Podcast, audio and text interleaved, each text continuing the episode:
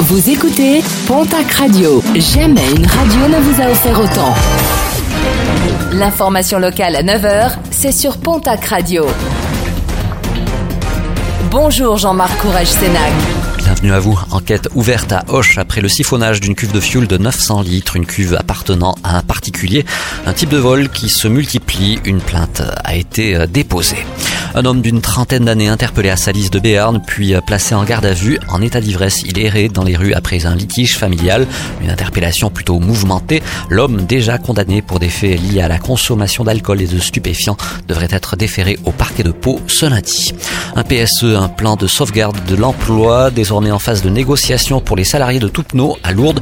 71 emplois industriels auraient pu être sauvés. C'était sans compter la stratégie du groupe Cofigeo, propriétaire de l'usine partie en fumée en janvier 2019 et les représentants du personnel d'en appeler à l'État afin que le PSE soit réellement exemplaire. Des représentants qui souhaitent être reçus par le chef de l'État en visite ce lundi ainsi que demain mardi à Pau.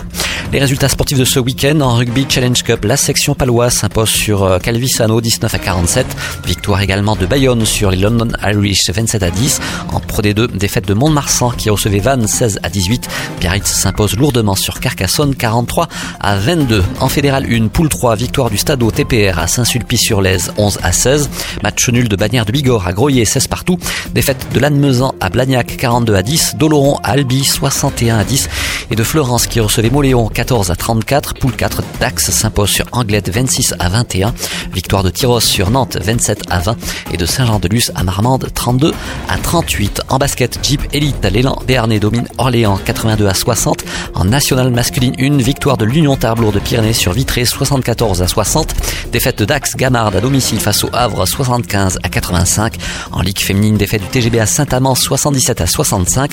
Basketland s'impose sur Villeneuve d'Ascq 72 à 61.